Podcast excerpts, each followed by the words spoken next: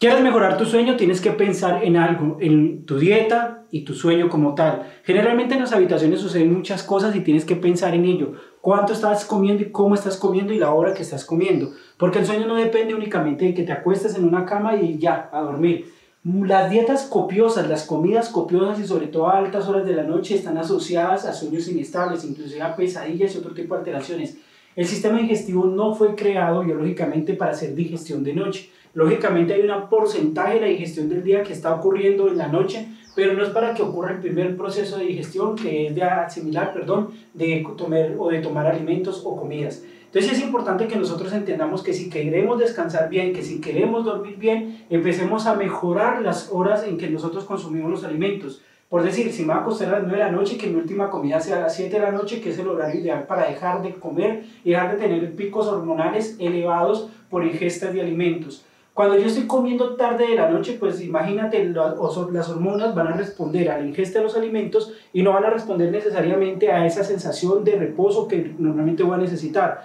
Entonces es importante que empecemos a comprender ese aspecto fundamental. O vas a hacer digestión durante toda la noche o vas a trabajar sobre recuperación. Recuerde que en la noche sucede un pico bastante interesante de hormona de crecimiento, de hormona de crecimiento endógena, la natural, que tiene que ver con la recuperación realmente de todo tu cuerpo, órganos y tejidos. Dos, en el sueño REM, que es el sueño de movimientos oculares rápidos como tal, que sucede en el sueño profundo, realmente es que tú tranquilizas casi que todo tu cuerpo y, bueno, y volvemos al mismo aspecto. Se segrega hormona de crecimiento a nivel normal que tiene que ver con la reparación de tus tejidos, con la lipólisis y otros aspectos importantes.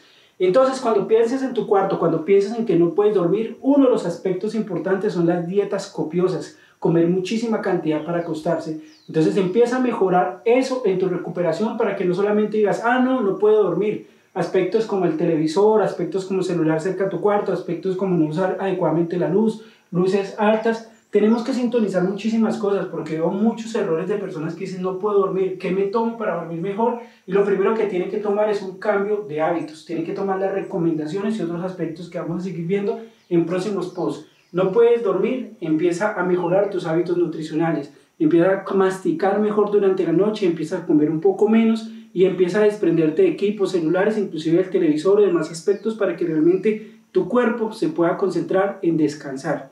Después de descansar algún tiempo puedes pensar en recuperarte, pero a veces se acuestan a dormir, descansan un poco y no se recuperan por malos hábitos nutricionales. Full bacán.